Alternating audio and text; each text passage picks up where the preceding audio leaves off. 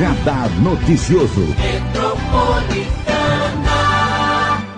Ótimo dia para você, que nós vamos falar de saúde, qualidade de vida e principalmente trazendo informações com o Dr. Luiz Botti, nosso entrevistado de hoje, médico, professor universitário, especialista em gastrocirurgia e bariátrica. Bom dia, Dr. Botti, é um prazer te receber. Bom dia, Marilei, mais uma vez muito obrigado pelo convite.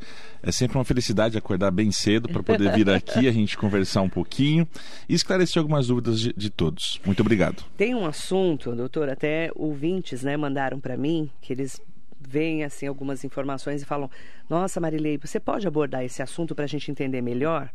A Organização Mundial da Saúde, a OMS, está monitorando 169 casos de hepatite aguda desconhecida que acomete crianças com menos de 10 anos de idade. Segundo a entidade, seis crianças com quadros mais graves precisaram fazer transplante de fígado. Na última semana, a OMS decretou estado de alerta após verificar que os primeiros casos registrados na região da Escócia subiram de 10 para 74 em três dias. Conforme o último boletim publicado, os casos saíram do eixo da Europa e já chegaram aos Estados Unidos e podem chegar se espalhar para outras partes do mundo. E aí a gente quer entender, né? É, que os testes laboratoriais que fizeram dessa hepatite descartaram os tipos A, B, C e D. E agora os especialistas estão investigando a origem dos casos de hepatite. Isso, Marilene. Vamos lá. Acho que a gente pode começar. O que é hepatite, né? O que é uma hepatite? Ótimo. Hepatite é um processo inflamatório que se localiza exatamente dentro do fígado. Ele inflama todas as células do fígado, geralmente, geralmente causada por um vírus. E os vírus mais comuns são esses que você citou aí. O mais comum, disparado, que, que vem até o nosso consultório é hepatite A. Isso a gente vê com uma frequência muito grande. Muita gente tem e não Muita sabe gente também, tem. né? Muita gente talvez não sabe que teve. Muita gente não sabe que teve, ou no momento que procura a gente por algum sintoma, não sabe que está. Tá. Aí a gente faz o diagnóstico. Uh, hepatite B e C são mais graves, né? É, graças a Deus, muito menos comum. E hepatite D é um vírus extremamente raro, dificilmente a gente tem esse diagnóstico aqui no Brasil. Eu, particularmente, em 20 anos de medicina, nunca vi uma hepatite D. Agora, qualquer outros vírus, dependendo do grau de infecção dessas crianças ou de qualquer uma pessoa, podem acometer. Qual é o grau de complexidade disso? Eles podem gerar uma coisa chamada hepatite fulminante. O que é uma hepatite fulminante? É um processo inflamatório do fígado que gera uma falência do órgão. Hum. Ou seja, para de funcionar. Qual é a importância do nosso fígado? Nosso fígado ele é considerado, além de filtro, ele é considerado um, que, é, um órgão que transforma muitas células, muitas moléculas e para começar o metabolismo nosso. Então ele é muito importante no metabolismo da glicose, ele é muito importante no metabolismo de várias é, é, moléculas que são ativadas dentro do fígado. Então existe, por exemplo, ah, uma medicação que você toma e aí ela precisa ser ativada. Ela passa pelo fígado e aí sim ela se torna ativada para começar a agir na determinada área onde ela coloca. Um negócio bem simples para todos entenderem. Então o filtro, além de único, ela é extremamente importante para a sobrevida de um paciente. E no caso de uma hepatite fulminante, ela para de funcionar. Se o paciente suportar o grau de infecção que foi gerado, ele precisa ser transplantado, ou melhor, ser substituído. Né? Uh, na maioria das vezes, uh, esses pacientes vão a óbito, porque é, é, é muito rápido a evolução. Né? Outras causas de hepatite, Marilei, é álcool e medicações, que também podem evoluir. Óbvio que medicação é um pouco mais aguda, também muito parecido com o vírus, gera uma hepatite medicamentosa, que nós chamamos, também evoluindo para uma hepatite fulminante. Já o álcool é algo bem mais arrastado, não, não tem mais essa evolução. Ele vai destruindo aos poucos o fígado, até evoluir com um quadro de cirrose, e aí geralmente o paciente morre por uma complicação da cirrose, e não pela doença em si. Então, assim, provavelmente é um vírus diferente, mutável. Não, eu não tive tão, muitas informações sobre esse vírus ainda. Eles estão investigando, né? Eles estão investigando ainda. aparentemente tem uma evolução rápida, mas eu acho que não, não, preocupa tanto por não ser tão infeccioso. Ele não transmite de uma pessoa a outra. O que eu percebi é que eles estão uh, avaliando como as pessoas se contaminam. É, vamos torcer que se contaminam de uma forma mais complexa, como por exemplo as hepatites B e C. A hepatite B é muito comum na transfusão de sangue e a hepatite C nas, na, nas, na, no contato sexual. Né? Então ele é mais complexo, mais difícil a transmissão. Já a hepatite A é muito fácil a transmissão por contaminação fecal-oral. Um passa para o outro, até mesmo por um beijo, por um contato, muito parecido com o vírus da gripe, né? Que tá muito da Covid, que nós estamos muito em contato hoje. Então seria muito mais fácil. Mas assim, a hepatite A igual eu falei, é muito comum no nosso consultório, mas os sintomas leves, a pessoa muitas vezes nem sabe o que tem. Então, assim, são crianças que realmente chamou a atenção da OMS pela quantidade, pela gravidade de evolução. E por Deve... que criança, né? Então, aí é uma, uma, uma, outra, uma outra característica que eu não consegui ter esse acesso é. porque está limitado a essa faixa etária.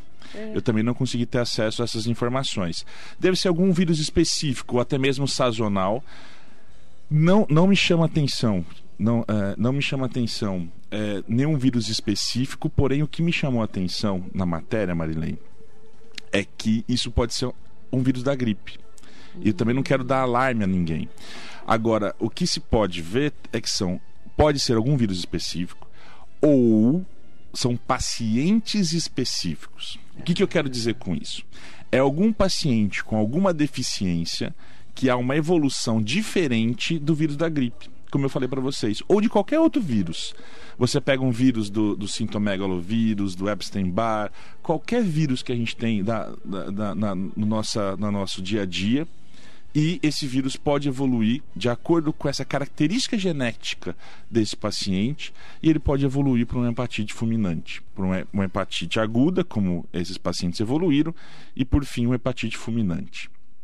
Então, assim, acho que tem duas coisas que eles têm que pesquisar e devem estar pesquisando: o vírus em si, se tem alguma característica em especial, ou as pessoas que foram atingidas isso. Uhum. Então, isso está muito mais propenso. Crianças, né? Isso. Por que essas crianças nessa faixa etária?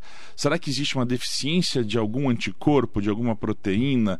Elas têm alguma característica diferente que é ativada por qualquer tipo de vírus que levam a um quadro de hepatite fulminante? É isso que a gente não vai saber responder nesse momento. É, né? eles estão investigando. Por isso que eles estão investigando ainda. Mas eu acho que não tem que ser alarde para a gente, mesmo que já chegou aqui nas Américas, vamos dizer assim, né? nos Estados, Estados Unidos. Unidos mas eu acredito que isso é uma característica. Infelizmente, várias doenças têm essa evolução, ou por um vírus ou bactéria específico, ou por uma deficiência de, de, de imunidade, principalmente de alguma de, do, do paciente. É, a gente está trazendo esse assunto porque é, alguns ouvintes internautas viram essa reportagem, mandaram para mim e eu achei interessante porque muitas pessoas não conhecem a hepatite. É, hepatite é uma doença que tem uma frequência pequena no nosso consultório, até, até bom isso, né? Principalmente as B e Cs. as são B são muito graves, não tem cura, nenhuma das duas hepatites, e elas têm como característica uma evolução importante, que seria a cirrose por essa doença, e muitas vezes até a, a evolução por um transplante, se for o caso, desde que tenham um controle importante dessa doença, né? Ah, Existem algumas medicações hoje utilizadas nas duas hepatites graves que temos um controle desses vírus uhum. e a eficácia é boa, tá? Mas uh, nós não temos a cura desse paciente, mas um controle bem importante. Os pacientes conseguem viver por muito tempo e não morrerem de hepatite, né? E nem de consequência. Tem um controle bem adequado desses casos de hepatite. A hepatite A é muito simples. Essa a gente atende pelo menos um paciente por semana. É aquele, aquela pessoa, a pessoa que. sente o quê? Sim, basicamente sintomas de gripe. Basicamente sintomas de Olha gripe. interessante. Ela vai ter ou vômito, ou dor no corpo, ou ela tem diarreia, sintomas basicamente simples como esse. E um pequeno estado febril, e o que mais chama atenção desses casos é que o paciente fica meio amarelo. O que, que é meio amarelo? Meio amarelo. Fica, fica com o olho levemente amarelo, com a pele uma tonalidade um pouco amarela que é o que nós chamamos tecnicamente de quiterícia, né? É que é Tem uma bebê que nasce assim. Tem né? bebê que nasce assim. É aquele amarelo. É aquele amarelo. São coisas distintas, mas é Mas é aquele, aquele amarelo. amarelo da quiterícia. Isso, que a hepatite gera esse processo inflamatório no fígado e esse processo inflamatório faz uma compressão dos canalículos do fígado e aumenta esse- essas bilirrubinas que são extravasadas do fígado e são características na pele da gente. Aí a pessoa chegou lá, é, tá com esses, esses, esses sintomas. Sim. Como que é o tratamento da hepatite A, que é a mais que é a mais simples? mais simples. É orientação, hidratação e sintomáticos. Tá com dor? Vamos tomar remédio para dor. Você tá com vômito? Vamos tomar remédio para o vômito. Tá com diarreia? Vamos tentar controlar essa diarreia e esperar. Geralmente elas são autolimitadas. De 3 a 5 dias, os sintomas desaparecem, o amarelão da face do corpo desaparecem e a pessoa segue normal todas as hepatites, é, é, na verdade todas não, é principalmente a hepatite B e a hepatite A, geram ah, ah, anticorpos importantes e hepatite B nós temos vacina é, que nós tomamos aí logo que nascemos, né? São três doses. E aí a pessoa vive com hepatite A. A pessoa vive com, na verdade, a hepatite A ela é autolimitada. Ela veio, passou, acabou a pessoa gerou um anticorpo. Geralmente não tem outro, se não tiver nenhum vírus mutante, você não vai ter outra infecção de hepatite A, né? Hepatite B e C, a partir do momento que você pega e tem sintomas, você vai ter uma evolução dessa doença, controle da doença, e aí você vai aprender a viver com, a, com, a, com essa hepatite, né? A gente tem que ter vários, aí sim, vários, com, vários controles, vários Mas são mais segmentos. graves e aí pode levar à morte. Em casos Pode levar à morte. Pode levar à morte. Não é tão raro, do não. Isso. São, a hepatite B e C, ela leva uma cirrose que pode levar à falência de outros órgãos, até mesmo do fígado. Quando que entra é, essa pessoa para ir para uma fila de transplante? Essa pessoa tem que ter algumas características. Tem que ter idade, controle da doença, eh, de uma forma bem, bem genérica. Tá. Idade, controle da doença e ter ah, as características importantes de não beber, não fazer uso de outras medicações, não ter outras comorbidades importantes, porque a, a fila, infelizmente, Marilei, não é tão pequena. E você gastar, acho que pode ser até agressivo falar isso, mas você gastar um fígado em um transplante para uma pessoa que não se cuida, talvez é, é- é dar um tiro para alguém que não vai ter um respeito adequado com o fígado de uma outra pessoa Que pessoa que está fazendo a doação. Essa pessoa tem que ter um controle muito rigoroso da sua doença para que ela seja ah, ah, ah, eleita para receber aquele fígado. Fora as compatibilidades, né? Tem que fazer vários testes de compatibilidade para que haja essa, essa adequação para que receba o fígado. Teste de compatibilidade, principalmente eh, de, algumas, de alguns testes genéticos e alguns testes sanguíneos. Aí a pessoa morreu, tira o fígado. Em quanto tempo tem que colocar o fígado na pessoa?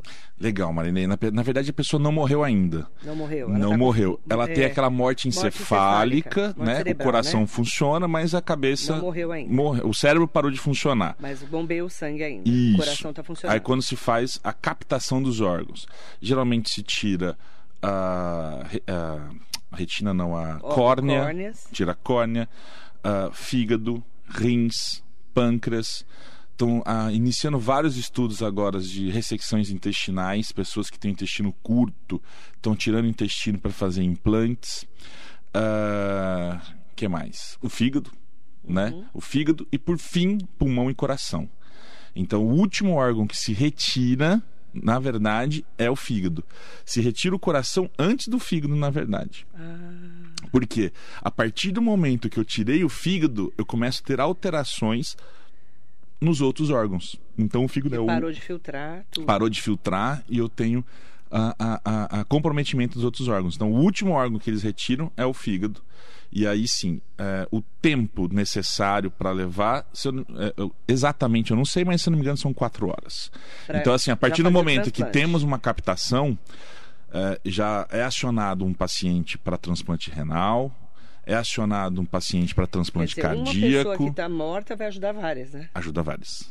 Ajuda várias. Que é córnea, é uma córnea para cada pessoa. É uma né? córnea para cada pessoa. O coração é único. O pulmão, Pulmão. pode ser dois. O fígado Rim. é único. O pâncreas é único. O rim pode ser dois. Dois. Isso. Então, são disparado, né? A partir do momento que tem essas Pra captações. Isso.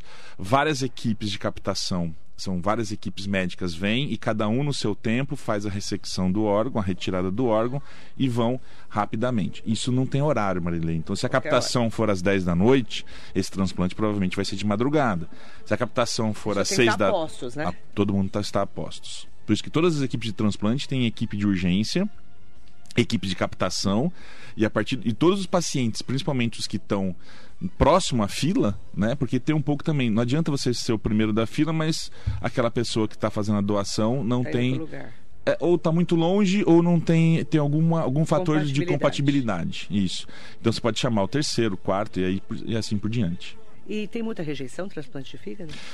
Ah, a quantitativo normal é de 15%, Marilei. 15%. Então, assim, é uma quantidade importante. São aqueles pacientes que eh, precisam ficar isolados por um tempo, eh, usam máscara por um bom tempo, porque eles, se ele evoluir com uma gripe logo no começo, a chance de óbito é muito grande. São pacientes que eh, tomam uma droga chamada imunossupressão, que causa uma não produção de anticorpos por longa data, pelo menos seis meses, pelo menos seis meses. Então, em seis meses, ele está susceptível a qualquer tipo de infecção. E ele não vai ter a defesa dele. Por quê? O corpo dele identifica aquele órgão transplantado como algo errado. Então, a própria defesa É um dele estranho, né? é um estranho dentro de mim. É, Então, o que, que o corpo dele vai fazer? Vou matar faz anticorpos, é, né? Faz anticorpos contra, o, Contra o fígado. fígado. Então ele precisa a- a- ter aproximadamente seis meses para que se entenda. Não, peraí, ele não está fazendo mal para mim, ele está fazendo bem. Então vamos deixar ele quietinho aí, pelo menos por enquanto. Então Ele durante esses seis né? meses, eu, eu bloqueio minha produção de anticorpos para que o meu corpo não mate o fígado que foi transplantado. Porque é um corpo estranho. Porque é um corpo estranho dentro de mim. O- é, é muito bonito o corpo humano, Marilene. É, é impressionante. É né? impressionante como é bonito o corpo humano. Imagina um órgão de uma outra pessoa fazendo o de trabalho você. dentro de você. Isso tem histórias muito bonitas, principalmente no coração, né? Que ah, esse, é, se, geralmente essas pessoas que são doadoras são pessoas que sofrem acidentes, né? Automobilísticos, É quando é alto impacto. alto impacto, tem uma lesão cerebral importante e diminui o fluxo de sangue e o cérebro morre.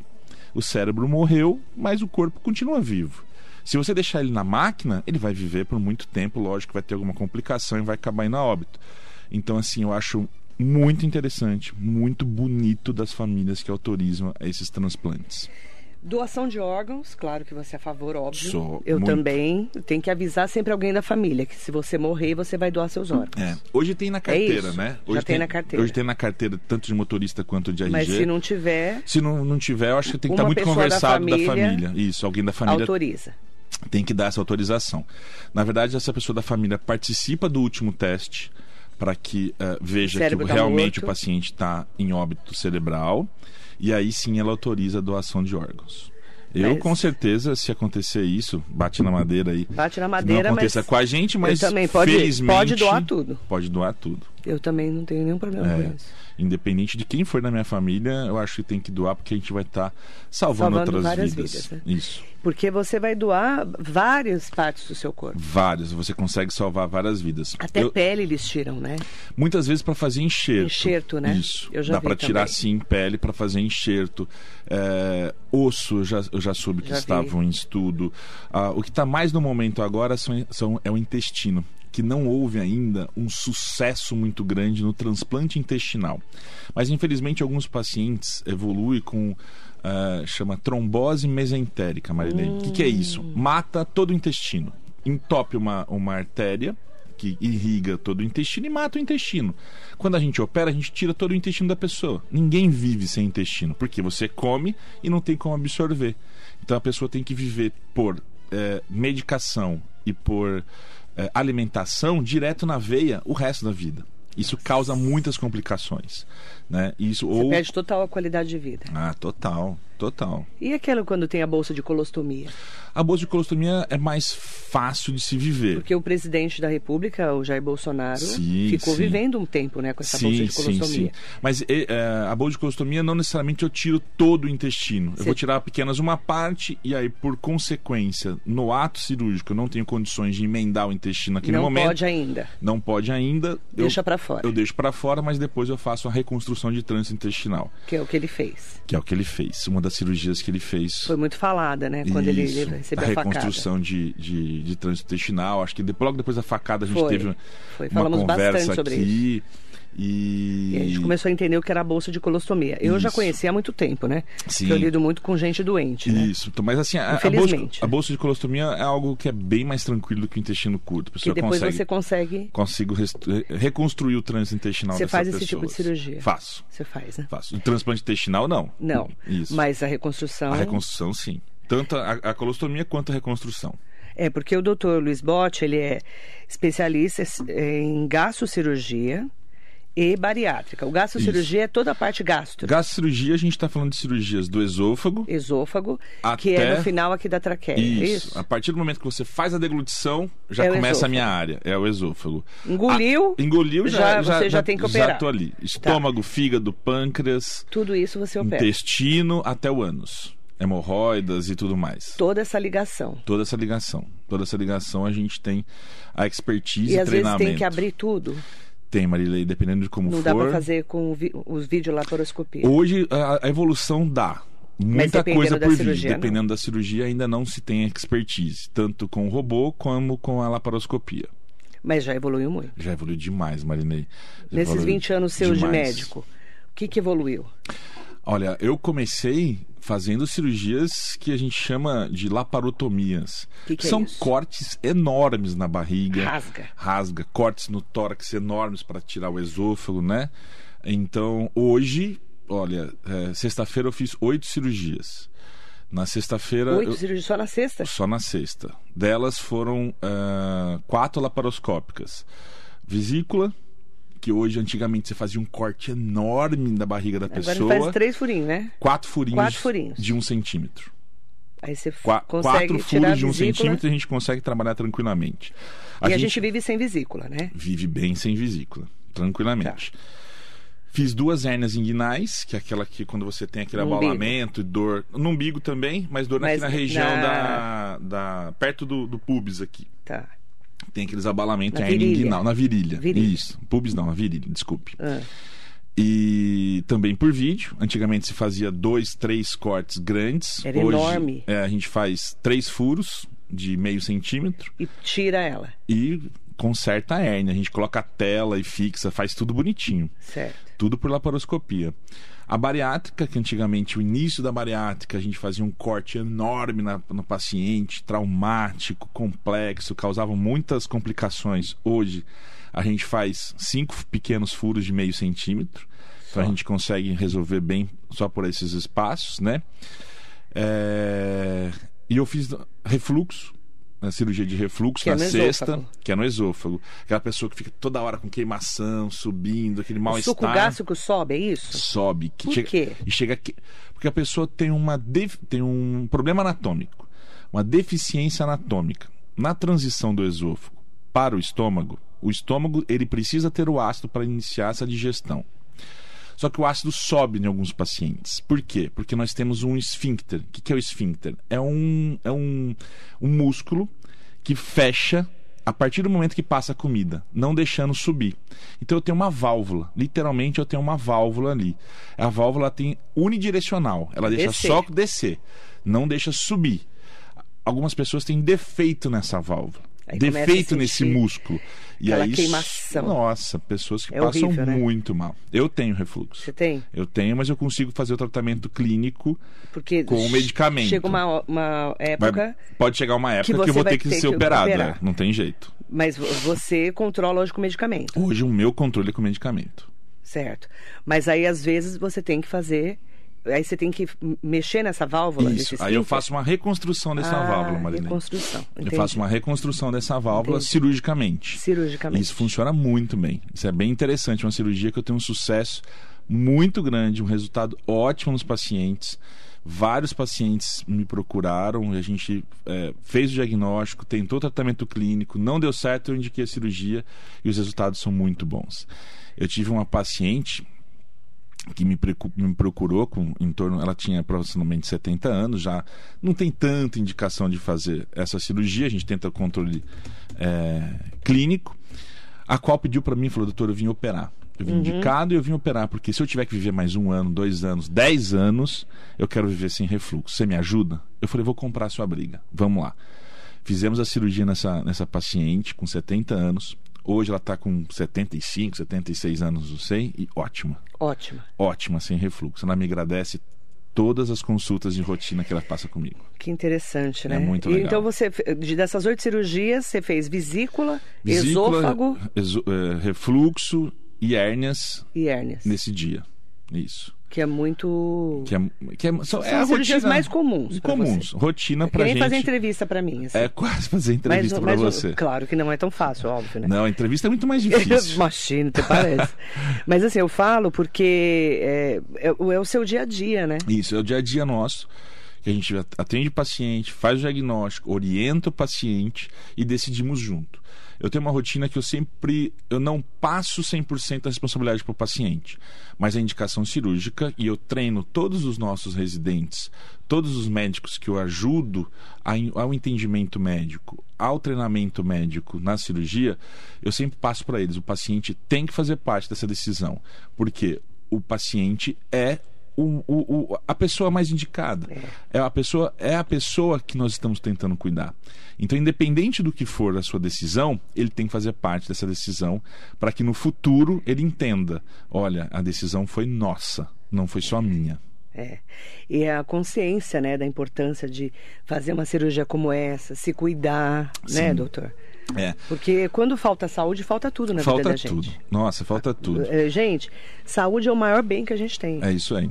E eu, eu sempre enfatizo muito que o corpo é muito bonito. Se o corpo tá com algum problema, a gente tem que tentar né? corrigir. E ele reclama, isso. né? Ele vai reclamar e a gente tem que tentar corrigir de alguma forma. É. A partir do momento que a gente chega num controle, que é. nós chamamos no termo técnico de hemostasia. É, hemostasia não, homeostase. Homeostase é o equilíbrio tudo na vida a gente tem que ter equilíbrio, né, Marilene? Homeostase. Homeostase. Com H. Com H. É equilíbrio. Homeostase. Isso. Assim? Com E no final. Homeostase. Homeostase. Equilíbrio. Equilíbrio. Tudo tem que ter equilíbrio, Marilene. Então, pra assim, a quantidade vida. de ácido no estômago tem que ter seu equilíbrio. Tudo, uh, esse quantidade de ácido que tem refluxo tem que ter seu equilíbrio. Eu acho que as nossas decisões pessoais têm que ter um certo equilíbrio, ponderar bom senso. Todas as nossas é, é, é, produções de hormônios têm que ter um equilíbrio adequado. Né? Então a gente tem que ter. Essa, essa é uma palavra que eu levo muito perto Homeostase. de mim. Homeostase. Aprendemos uma palavra nova hoje. Pelo menos eu acabei de aprender. Legal. Tem que aprender tudo de alguma coisa, né? Todo... E ensinar alguma coisa para alguém, né? Senhor, lembra do Dr. É assim? Joaquim? Claro. Dr. Joaquim, que infelizmente faleceu no, no último ano. Ele chegou um dia para mim e falou assim: Bote, se cada dia que você estiver aqui comigo, você aprendeu uma coisa, no final do ano você aprendeu 365 coisas novas. É. Eu é. levo isso para minha vida. E você Joaquim também, é e também fantástica. compartilhar o seu conhecimento. Com certeza, né? com certeza. Que faz parte da vida. E a homeostase, então, é o equilíbrio, equilíbrio da vida. Equilíbrio da vida. Gostei da. Ó, oh, é. o Sérgio Cordeiro de Souza. A Marilê é muito inteirada no assunto medicina. É que eu adoro medicina. A Marilê é a pessoa eu mais adoro. médica. que não é médica. Que não é médica que eu conheço. Eu adoro medicina. Eu sei. Eu estudo, eu pesquiso, entrevisto muitos Mas, Marilê, médicos, eu vejo né? que eu acho que é, como nós estávamos falando aqui, que não é operar. Quando você faz uma, faz duas, faz dez, faz cinquenta, se torna algo de da corriqueiro. Vida, né? Eu vejo que na sua área, eu acho, eu fico impressionado também com essa parte, porque você precisa estudar. É. Para você sempre vir aqui e, e, assim, conversar com alguém é diferente. Ter saber fazer as perguntas é diferente. Então eu acho muito interessante a sua profissão também. É. É uma profissão desafiadora. Desafiadora. E não só de assuntos de medicina, né? É, todos. tudo. Política, acho que é o pior é a política. Talvez. Acho, eu acho que é mais espinhosa. É, assim. política é difícil. às vezes você, você, pode. faz uma pergunta para determinado político e ele acha que está atacando ele. É, e você tá, só quer saber uma informação. E você tem que ter todo um equilíbrio, uma homeostase. Homeostase nas isso, suas perguntas. Nas minhas perguntas. Jacaré da Rodoviária de Arujá, um beijo, querido. Saudações, arujaenses. Sérgio Cordeiro de Souza sempre com a gente também, lá de Ferraz de Vasconcelos. Hugo Marques, Elizabeth Henrique Carlos. Maria Inês Soares Costa Neves, tudo de bom ouvir a nossa querida Marilei, o Dr. Bote. Obrigado, ela falou que dia. adora suas entrevistas, ela sempre ouve, né, Maria Inês? Ai, que bom. Ângela Adriano, Stanley Marcos, saudações para você também. Marisa Meoca, Amélia Trípoli, bom dia Marilei, bom dia Dr. Bote, boa Bom semana, dia. que seja muito produtiva, amém. Amém. Semana inteira, né? Que faz duas semanas que estamos quebrada aí na semana, né? Jonatas Lustosa, muito bom dia para você. Sandra Chiuchi, um beijo Bom dia. para você. O Sérgio Cordeiro de Souza colocou: meu pai teve hepatite C e, por decorrente dela, adquiriu uma cirrose hepática Isso. e evoluiu para um câncer de fígado e não resistiu. É, isso aí mesmo. Isso Foi- pode acontecer, né? Pode, foi isso que eu falei. Então você tem um controle da doença, porém, geralmente o paciente morre de alguma complicação, Da doença. que é a evolução. Cirrose, Entendi. que é aquela doença que eu falei da evolução, E aí pode dar um câncer. e aumenta muito, A chance. até 50%. Então, cada dois pacientes com hepatite C que evoluem para cirrose, um vai ter um câncer de fígado. Né? E aí, Triste, né? aí o câncer de fígado Muito é difícil. triste. É muito difícil, né? Ele é muito. Ele é muito agressivo. agressivo. Isso. E alguns cânceres de fígado, dependendo da idade do pai dele, não sei, mas poderia ter. eh, o único tratamento adequado seria transplante. Só. Só. O Armando Maisberg está aqui com a gente, Cidinha Cabral. Bom dia. É, um beijo especial também para Heloísa Moreira. Marissa Braille Bote, conhece? Conheço. Bom dia, meu Um amor. beijo, querida. Espero que ela esteja bem. Ela tá gripada, né? Tá gripada, tá guardadinha lá num quarto É, eu lá mandei pra mensagem ficar pra ela que eu de todos nós. preocupada. É. Mas ela tá bem. te- fez o teste de Covid ontem, foi negativo, Graças graças, a a Deus. Deus. Mas é gripe normal, mas mesmo assim a gente, a gente deixa ah, ah, quietinha num cantinho. Tem agora é repouso e tomar as medicações. Um beijo, ótima recuperação para você, viu? Um beijo grande. Carlão Serralheiro. A Amélia Trípoli mandou uma pergunta é, muito interessante. Doutor Bote, uma dúvida. Mogi teve um surto de uma época de hepatite, aquela que se transmite por alguns motivos. Nessa época peguei, fiquei isolada num quarto da minha casa, todos os meus pertences separados, banheiro também, repouso. Depois de três anos eu tive pancreatite. E Certo. realmente foi difícil, quase morri. Até hoje eu tenho sensibilidade com alguns medicamentos e medicamentos sou bem enjoadinha. Uhum. Olha que inter- é, com alguns alimentos e para medicamentos sou bem enjoadinha. Pancreatite é um mata, né? Mata. O que, que é pancreatite? Pancreatite é, a- é a- é o mesmo processo inflamatório que a gente vê no fígado, só que no pâncreas agora. Então a hepatite é um processo Para inflamatório. que, que uma- serve o pâncreas? O pâncreas ele é um órgão endócrino e a gente chama que produção muita produção de hormônios, principalmente o hormônio dele chama insulina. Insulina. Isso. Que é o diabético tem problema Que é o que diabético morre essa parte do pâncreas. não consegue e fabricar. aí vira diabético. Então essa é a principal ah, ah, função do É pâncreas um órgão endócrino. endócrino. E aí ele tem a função exócrina, que ele, ele faz eh, várias enzimas digestivas, joga essas enzimas no, no intestino para que haja a produção, quebra dos alimentos e a absorção no intestino. Essa é a principal função do pâncreas.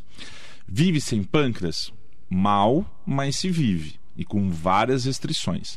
A pancreatite é um processo inflamatório do pâncreas, extremamente grave. Grave. No- graças a Deus, 95 dos pacientes têm esse processo inflamatório leve, que há uma autoevolução, geralmente com 3, 4 dias, se bem cuidado, uma evolução adequada, e isso desinflama o paciente de vida normal. Porém, 5% tem a, a- tem, a, tem a evolução grave, que aí sim pode pôr em risco a vida Pode do paciente. Isso. A Amélia teve. É isso um aí, tem que tomar cuidado. Tem que ter mais cuidado, né? É, e quanto ela tem a sensibilidade, fica mesmo. Medicamentosa. Todas ficam sensibilidade, tanto pela hepatite quanto, Quanto pela pancreatite. pela pancreatite. O Sérgio Cordeiro de Souza, ele colocou assim, a hepatite A pode ser transmitida por águas contaminadas? Sim. É, Sim. é a principal foco. Principal foco. Isso. Você tem que tomar muito cuidado com tem- água, né? Isso. A gente chama de orofecal. Então, tem que tomar cuidado com os alimentos Tomar. cru que você come e água, né? Porque Uhum. são tomar muito cuidado. Sônia de Lima, bom dia Marilei, um forte abraço para o Dr. Bote, um Opa, grande um abraço, prazer ver o dia. doutor novamente. Há 14 anos ele foi muito importante na minha vida. 14 anos faz. Caramba. Você operou ela pelo jeito. Pelo jeito, é. Nossa, a Ótimo pessoa dia, um nunca prazer esquece médico, né? Por isso que eu falo, Que eu bom. falo que é, médico é uma- é uma profissão que, ou, claro, eu espero que seja sempre pelo bem. Lógico. Mas se também se for pelo mal também, a é, gente também não esquece. Né? Infelizmente, a medicina ela não, ela é, não é exata. Não é. E a gente, infelizmente, não tem só sucesso, né? É, muitos casos é, de urgência, principalmente, né? Eletivo é, é, muito raro, graças a Deus a gente perder algum paciente, mas urgência, infelizmente, quando Acontece. nós entramos, é, é uma caixinha de surpresa, é. a gente não sabe como vai ser a evolução. É porque às vezes você abre. A gente tenta fazer o melhor para o paciente. Eu sempre falo isso para as famílias, a gente tenta sempre fazer o melhor para o paciente. Às vezes não dá, né, doutor? Com o diagnóstico adequado, mas infelizmente nós não temos o que fazer algumas vezes. É. Ou o que fizermos não é o suficiente. É, porque o limite do médico. Isso. E de Deus, um, e de Deus tem, é tem um outro, limite. Né? É. A gente tem o um limite na medicina. É. Né? Independente é, da Covid, a gente viu muito isso agora, muito, né, Marlene? Muito. Quantos da médicos gente... morreram, enfermeiros, quantos... pessoal da saúde? É, até mesmo no paciente, porque a gente não sabia Pessoas o que fazer. Jovens. Pessoas jovens querendo morrer, você querendo fazer de tudo para salvar a vida desses, desses pacientes. E a gente não conseguia. Então é algo. Medicina é algo é. bonito, desafiador. Mas a Covid deu um alerta muito grande, né? Deu um alerta. Para os médicos também. Com né? certeza. Até mesmo para se né? autoproteger e se autocuidar, né? Verdade. Jaqueline Benevides, bom dia. Bom dia, Marilei. Bom, bom dia, dia, doutor. Sempre bem informado. Mais uma preocupação com as nossas crianças. A gente tem que estar sempre preocupado com tudo, né? É verdade. A bariátrica mesmo, a cicatriz era enorme. Alguns, alguns casos ainda se recomenda o método tradicional, né? Fiquei só com os furinhos, ela colocou. Bariátrica, hérnia, vesícula, operei com o doutor e confio demais. Super recomendo. Nossa, você operou várias coisas com ele, hein? É, a Jaqueline... Nossa Senhora! Fez, Hérnia, vesícula. Fez tudo. Tudo. Acho que primeiro a bariátrica, depois. Depois foi, foi se cuidando, né? É. Cíntia Garcia, muito bom dia para você. Bom Danilo dia. Tomazulo de Vicente, na caminhada para perder o que ganhou no feriado. Danilo, não vou nem comentar, vou ter que caminhar até Marte para perder tudo que eu comi no feriado. vou pular essa parte. Vou, vou pular essa parte. Mas que bom, pelo menos as pessoas fazendo caminhada, escutando a gente. É legal, né? É, já é faz que eles vão acompanhando. É, vão acompanhando é muito bom isso. É muito legal. Roberta Cardoso Pereira de Paula, doutora Roberta, bom dia, Marilei, ao colega Luiz Bote, parabéns. Olá. Entrevista muito esclarecedora. Obrigado. Beijo, minha querida. Odete Souza, bom dia, querida. Roseli Dias está aqui com a gente também. Bom dia, Roseli. Bom dia. Bom dia, doutor Bote. Poderia nos falar mais sobre a bariátrica? Meu marido está com IMC 38, tá. pressão alta, 123 quilos, dificuldades de subir escadas, atrapalhando o sono. Já fez várias dietas com acompanhamento médico e hoje não consegue mais emagrecer. Vai passar no cirurgião agora no mês de maio para avaliação bariátrica. Gostaria de saber do pós-operatório, que já que serei eu que vou cuidar dele. Claro, né, Roseli? No caso de realizar uma cirurgia. Óbvio, né?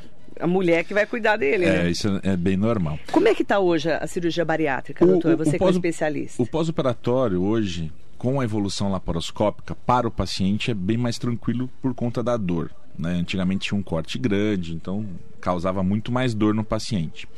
Mesmo assim, Marilei, a gente até brinca com meus pacientes, a gente não consegue fazer nenhum tipo de cirurgia ainda sem dor, uhum. né?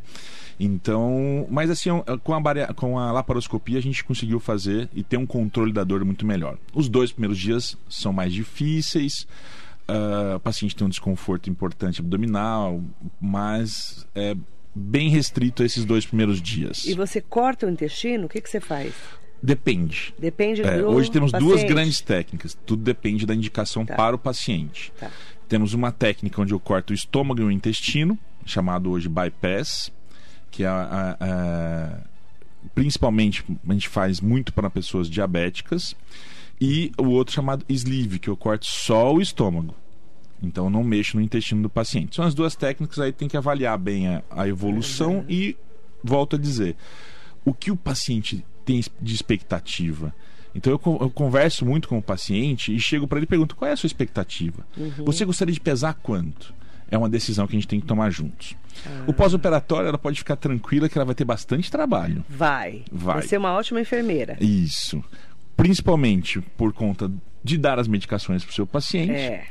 Ajudá-los na locomoção nesses primeiros dias é, porque tem um desconforto, ele vai estar tá fraco, porque ele não vai estar tá comendo praticamente nada, na verdade só bebendo líquidos.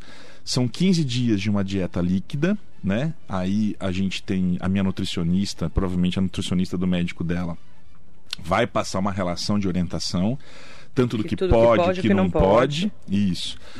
Eu costumo dar várias receitas não sou Ana Maria Braga, mas eu É quase uma Ana Maria Braga, é quase. quase. A, a, gente tem um, um, protocolo de algumas receitas para orientar. Sei lá, ó, sopa de tal coisa, faz desse jeito, tem coar, mais ou menos é. como faz e tentar dar ideias, porque a maioria dos meus pacientes chegam e falam assim, doutor Bote, eu não aguento mais tomar água de coco eu nunca mais vou tomar água de coco na vida. E pega esse irk, ranço. né, ranço da água de coco. da água de coco ou de algum outro líquido que tomou muito durante esses 15 dias.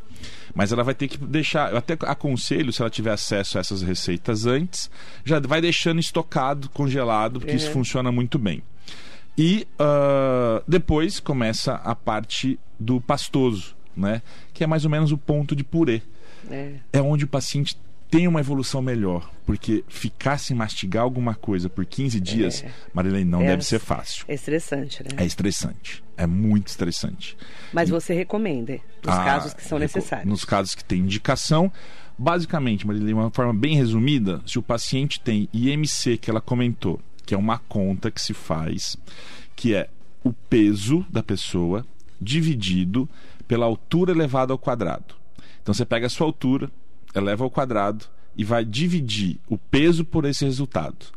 Se ele, se esse resultado for maior que 40, ela tem um, uma coisa chamada obesidade grau 3. Obesidade grau 3 é o que nós chamamos de obesidade mórbida. Tem indicação já de cara de fazer a cirurgia, dependendo, uh, uh, lógico, se o paciente aceita, entende a mutilação que ele vai sofrer. Pacientes que têm nessa conta IMC maior que 35, associado a alguma comorbidade, como ela colocou, pressão, pressão alta, alta, diabetes, alterações ortopédicas, que é, ele falou que tem Dorme dificuldade mal, de andar, de andar subescada, então o joelho deve estar cometido. Pacientes que têm apneia do sono, dorme mal, ronca. A apneia do sono aumenta e gera várias doenças cardiovasculares. Então, assim, tem alguma comorbidade associada. Ah, inclusive gordura no fígado que é a esteatose hepática. Dependendo do grau, a gente já tem indicação para tratar. As pessoas têm que entender que a obesidade hoje é uma doença. Inclusive tem um CID específico para ela. Então, existe uma doença chamada obesidade. E essa doença pode causar outras doenças. Então, assim, eu fico muito feliz de fazer essa cirurgia, que eu possa ajudar algumas pessoas e curar hipertensão, curar diabetes dessas pessoas quando muito bem indicada a cirurgia nelas. É, um dos casos assim que a gente mais acompanha na política é o Márcio França, né? O Márcio França, nossa, ele eu... era obeso mórbido. Eu, eu estudei em Santos, né, Marilei? Estudou, então né? eu conhecia Márcio França ali da política, de, de, ver na televisão. Isso, prefeito de São Vicente. Então, e ele era muito obeso. Muito obeso. Eu entrevistei ele, era muito obeso. Isso. E quando ele veio para governador, eu não, não, não reconheci. É, porque ele estava aí Ele mudou muito. Isso é verdade. E teve, numa determinada fase de uma campanha, usaram é, meio que de uma maneira pejorativa. É, isso é que péssimo. ele tinha mudado de cara, né? Não, isso é péssimo, né, Marina? Por isso que eu acompanhei bem de perto. É, Porque ainda existe uma... a gordofobia muito forte, não é, ah, é, doutor? demais. É muito, muito complicado. Tem, muito né? complicado. Eu, que acha que o gordo é preguiçoso. Não é, Marilei. Infelizmente, é, já está provado que esse negócio que você engorda porque você come muito, não é verdade. Isso é o tá metabolismo, ligado, né? Está ligado muito ao metabolismo das pessoas. Existem pessoas que comem pouco, mas engordam. Infelizmente. É, e tem muita gordofobia ainda. Isso. Eu passei um, um. eu estava uma vez um, em um parque de diversões e a pessoa foi tentar entrar num brinquedo e ela não coube na cadeira, Marilene. Nossa. A, a, o, o, acessório de segurança, o cinto de segurança fechava. não fechava. Ele teve que sair. Então, a partir desse é momento, eu comecei até a incluir isso na minha aula que eu dou de bariátrica para meus alunos, mostrando o quanto é importante, que não é só a cura da doença, mas talvez a cura de algo psicológico desse paciente. Então, ele precisa de uma ajuda importante. Duda Penacchio, muito bom dia para você. Bom dia. É, Sérgio Cordeiro de Souza, parabéns Marilei, doutor Luiz Botti. Excelente entrevista, esclarecedora. É, mandar bom dia também para Maria Souza Oliveira, Maria do Rodeio, Dr. Bote. Olá. Minha sobrinha fez bariátrica e engordou novamente. Quer fazer o que fazer para ajudá-la. E isso está sendo muito comum, né, doutor? Muito comum. eu participei de um estudo do, do, do, HC agora, participei assim como, como avaliando também as pacientes. É, foram 40 pacientes que pesavam 150 quilos, fizeram a bariátrica há 15 anos atrás. É, em média, pesaram 70, 80 quilos. E hoje todas essas 40 voltaram a pesar 150 quilos. É, 100% delas são pacientes que deixaram de ter uma rotina médica e de acompanhamento da pós-bariátrica. Então isso é importante. Não sei se isso aconteceu com ela. Ah, isso nós chamamos de reengorda. Hum. A reengorda é algo gritante que está acontecendo agora. E por quê? Porque nós estamos chegando aí de. A bariátrica começou em torno de 98, essa técnica chegou no Brasil, mais ou menos, final do século passado, onde começou a ter uma produção grande cirúrgica no início dos anos 2000 e hoje tem esse boom grande né, de tratamento. Mas a gente trouxe alguns estudos já dos Estados Unidos, que já tem um tempo maior, mas no Brasil tá, estamos começando a ver esses pacientes. Dr. Almino, que eu acho que é o papa da cirurgia bariátrica, top, né? o top. Ele deve ter feito já mais de 30 mil cirurgias Nossa, fácil. É muito famoso. Ele viaja o mundo dando assessoria. É, eu aprendi com ele a fazer a, a, ele é as cirurgias. Né? Ele é fantástico. Fantástico. Ele é eu fantástico. leio muita coisa sobre ele. Ele é uma pessoa muito difícil, mas ele é, é fantástico é. tecnicamente. E acompanho ele em, em vários e ele está montando, na verdade ele já tem alguns estudos para tratamento cirúrgico de, de, de, reabordagem cirúrgica nesses pacientes com reengorda. Ah. Mas assim, é exceção da exceção. A pessoa vai para a cirurgia na exceção da exceção ou tem uma dilatação importante, o estômago cresceu de novo, inchou de novo, e aí sim ele refaz. Mas na maioria dos pacientes com acompanhamento clínico novamente, iniciando orientações, um estudo psicológico novamente, porque deve ter alguma compulsão associada, estudo nutricional de novo, acompanhamento clínico, isso se resolve. Por isso que a gente fala muito da psicologia aliada. Isso. Tem né? que ter, Marinei. Verdade. Paciente bariátrico que opera e vai embora, a chance de reengorda é grande. Sua esposa falou que não toma sopa de jeito nenhum mais. É, pois não é. é fácil, mas é vida. É isso aí. Ela, ela foi operada, né? Não foi eu que operei, mas foi um Você colega não, não meu. pode operar, né? Não é, não é, não, não é, é, moral. Não é, não é moral. É, não é moral. Não é, não é, ético. Não é ético. Não é ético. Operar alguém da família, é isso? Eles falam que se você tiver alguma complicação intraoperatória, você pode emocionalmente fazer tá isso, fazer algum erro. Mas você ficou na cirurgia. Fiquei do lado. Do lado. Não entrei em campo. Não entrou em campo. Aí um campo. amigo seu. Um amigo meu, que eu confio bastante, Claro, né? lógico, né? Você não vai dar a vida da sua mulher para qualquer pessoa. Pois é. E... E é ele que fez. E ele que fez. E foi um sucesso. Para ela foi ótimo. Ela foi ótimo. Mudou a vida. Mudou a vida. Mas ela não come sopa nunca mais. Nunca mais. Tá com trauma da sopa. Tá com trauma da sopa. Ah, quem tá aqui? A prefeita de Ferraz de Vasconcelos, Priscila Gambale. Olá, prefeita. Olha que bem? legal. Ótimo Bom dia. dia, Marilei, doutor. Todos que acompanham a entrevista. Excelente semana para todos. Ótimo tema para começar a semana. É isso aí. Saúde e qualidade de vida, né? É prefeita, muito bom dia. Obrigada pela audiência. Obrigado, prefeita. Ó, eu quero mandar um bom dia. A Marina Soares Costa Neves falou: começamos bem a semana com a Marilei e o Dr. Bot. Obrigado. Ela adora suas entrevistas. Ótimo. Rômulo Albuquerque, bom dia. Bom dia, Marilei, Dr. Luiz. Ótima entrevista, importante assunto sobre cirurgia bariátrica. Obrigado. Parabéns. Maurício Aquino, esse doutor é fera, parabéns.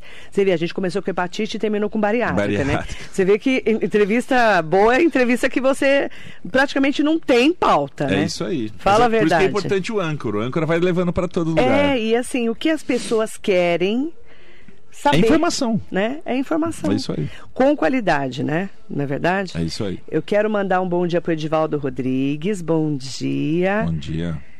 Ele gostaria que você falasse, mandar um bom dia para Maria Leila Coacef também. E ele gostaria que você falasse um pouco sobre hérnia gástrica. Hérnia O gástrica. que, que é isso? É, é- é o que causa o defeito do refluxo. Ah, Então, assim, a válvula, ela fica dentro do abdômen.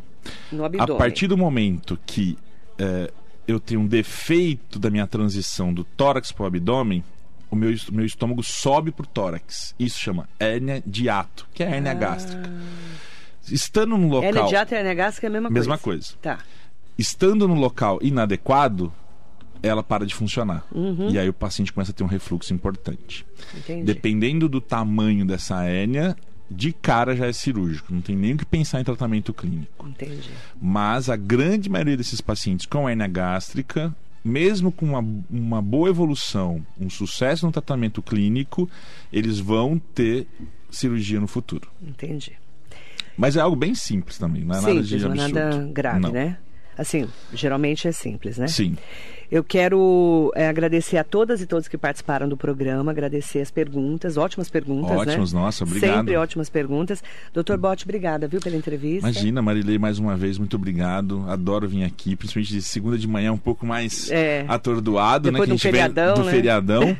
mas é sempre um prazer estar aqui com você. Falar de saúde, né? Muito obrigado. Muito obrigada. Neuza Miranda, em seu nome, agradecer a todas e todos que estão conosco aqui na Metropolitana. Muito bom dia.